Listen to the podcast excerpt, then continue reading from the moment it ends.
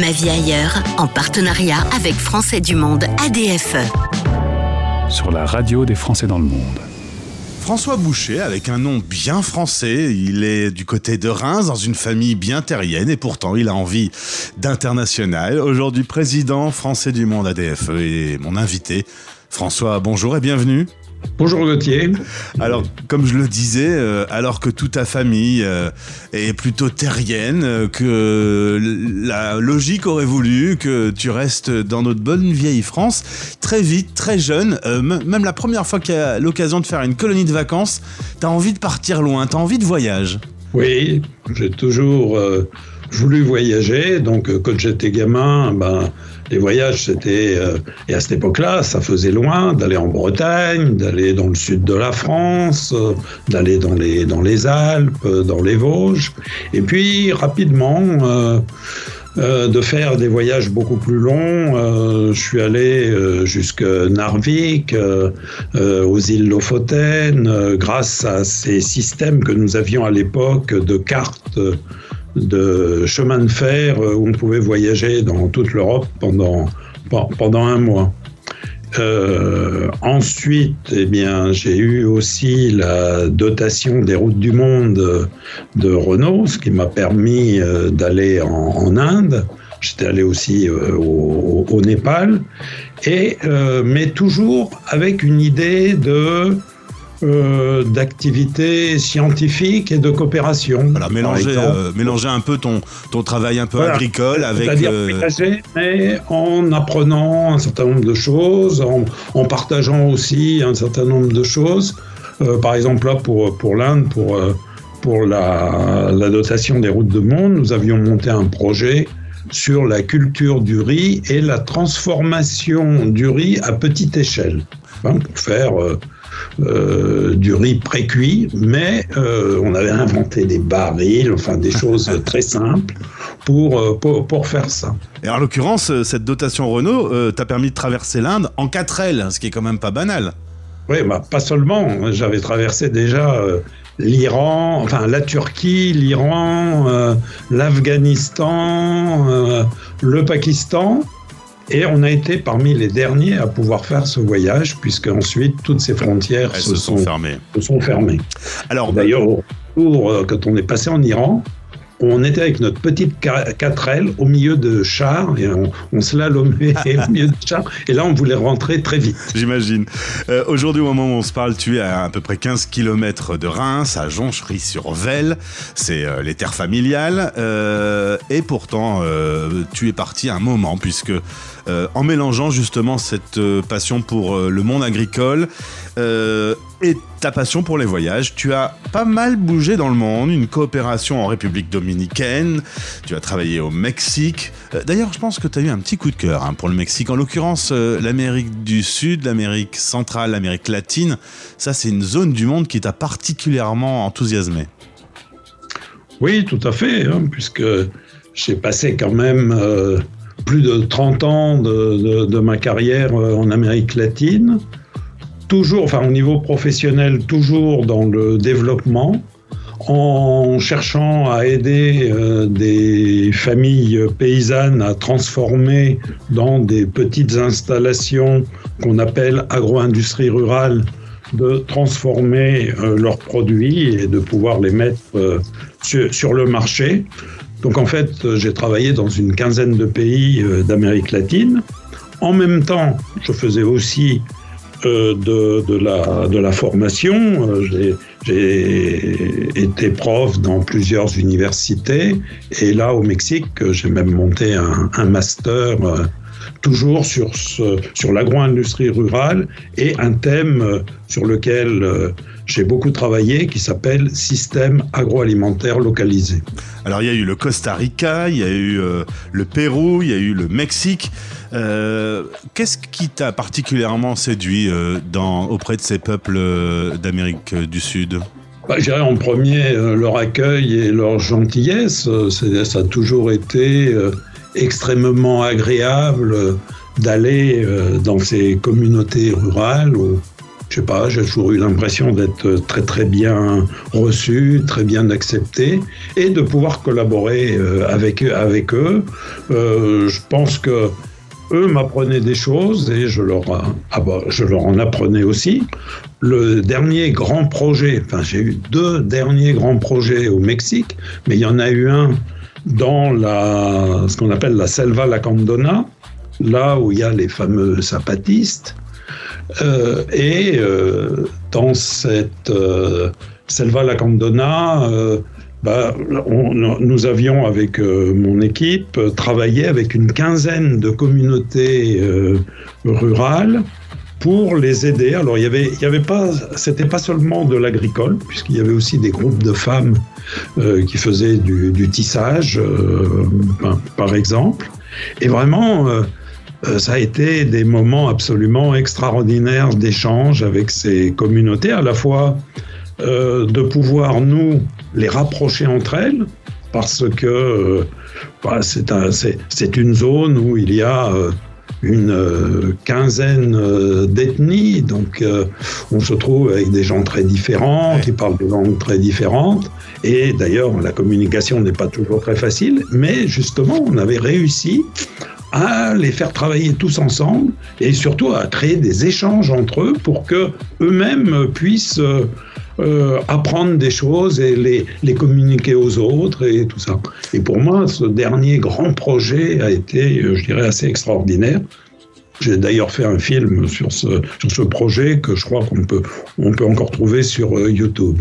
Alors, il y a un peu plus d'un an, retour euh, pour vivre en France, euh, pour des raisons professionnelles et personnelles.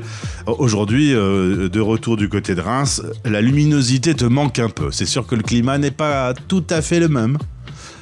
Non, ça c'est sûr que Bon, cette année, il n'a pas fait trop froid, mais euh, c'est vrai qu'il euh, fait assez froid et puis la luminosité euh, n'est pas, n'est pas top euh, pendant l'hiver et que c'est un petit peu dur qu'il fasse encore nuit à 9h du matin. Quand on est aussi longtemps, aussi loin de la France, même si on y revient régulièrement, est-ce qu'on sent la France changer? Est-ce qu'on la voit moderniser? Est-ce qu'on la regarde déjà quand on est tout au bout du monde là? Ah, la France, euh, la France effectivement a, évolué euh, énormément dans toutes euh, ces années. Je dirais euh, en bien et, en mal. J'ai l'impression qu'on a avancé énormément dans, beaucoup de domaines. Par contre, dans d'autres choses,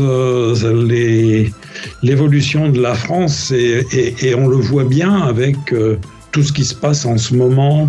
Euh, tous les ans, euh, il y a euh, des grèves, il y a des gros mouvements sociaux et je pense que c'est dommage qu'on en soit arrivé là.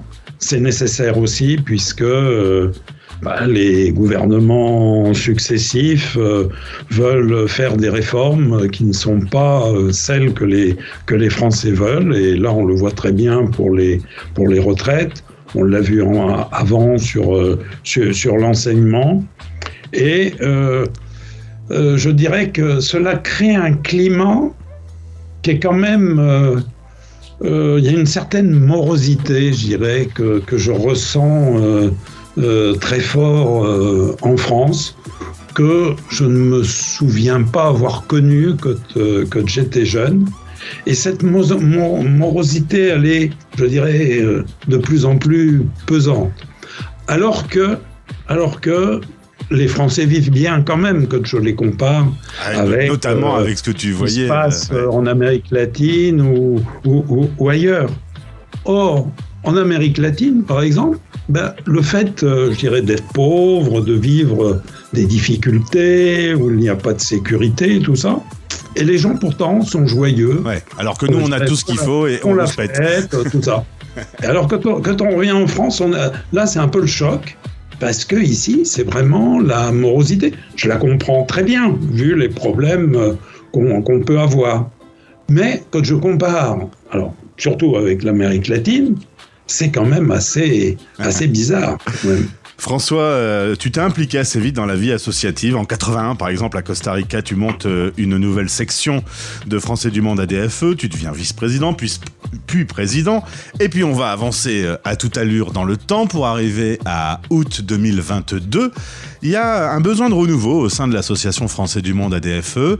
Et puis, et puis bah voilà, tu vas devenir président. Est-ce que tu imaginais en 81, quand tu arrivais dans la section Français du Monde ADFE, que tu allais en être le président au niveau international quelques années plus tard? Non, bien sûr, euh, pas du tout. Surtout que euh, quand, j'étais au Costa Rica, on se sentait très éloigné du, siège. Déjà parce que, euh, par exemple, les assemblées générales qui se font fin août, pour nous, comme au Costa Rica, c'est le régime sud, on ne pouvait pas aller, on ne pouvait pas se rendre dans ces assemblées générales. Donc on se sentait toujours, euh, je dirais, éloigné du, siège et même on a fait des activités euh, très importantes euh, dans les années 90, euh, il y a eu un tremblement de terre aussi euh, absolument euh, énorme au Costa Rica, et on a fait, on a fait des actions. D'ailleurs, Madame Mitterrand nous avait, nous avait aidé à, à l'époque avec sa fondation, mais on ne se sentait pas du tout membre d'une d'une association comme Français du Monde. On s'en sentait, on s'en sentait toujours un petit peu, un petit peu éloigné. Euh, et, donc, euh, l'idée, et puis en étant au Costa Rica, on ne pouvait pas non plus être élu, parce que euh, au niveau des élections, à l'époque du CSFE, qui est devenu ensuite la FE, c'était toujours des Mexicains qui l'étaient. Et donc, bon, on se sentait vraiment un petit peu comme isolé, mais ce qui ne nous empêchait pas de faire beaucoup de choses sur place et de faire vivre une association. Et donc, moi, ça m'a permis, je dirais, d'avoir une expérience euh, associative extrêmement euh, positive, enrichissante et, qui m'a beaucoup aidé par la suite. Et François, ma dernière question, maintenant que tu te retrouves président euh, à la tête de toutes ces sections, comment justement tu peux arriver à être dans un esprit plus horizontal et être plus proche de chacun qui anime chaque section dans le monde? Parce qu'au final, le monde est grand, c'est difficile d'être aussi disponible pour tout le monde. Comment vous pensez organiser ce renouveau? Alors déjà, euh, notre, notre bureau qui est composé de cinq personnes, on a voulu rester cinq, et euh, nous travaillons vraiment en équipe, en totale euh, transparence, et cela nous aide énormément. Ensuite, on cherche justement à créer des liens beaucoup plus forts avec toutes les sections du monde. Et là, bon, on est aidé, je dirais, par la technologie. Euh, puisqu'on peut faire des visioconférences euh, très, très facilement. Donc là, on est dans une série de trois ou quatre visioconférences sur la vie des sections. Ou, euh, alors, on, on, en fait plusieurs parce qu'il y a toujours le problème des décalages horaires. Et donc, bon, on essaye de s'arranger en faisant à des horaires différents, de manière que toutes les sections du monde puissent au moins à un moment donné euh, euh, participer à une de ces visioconférences et euh, donc on, peut partager, nous comme bureau, avec eux un certain nombre de choses et puis surtout qu'ils puissent aussi se parler entre sections. Et là, je crois qu'on a, on a créé une première dynamique extrêmement positive. Et nous allons continuer sur, cette dynamique.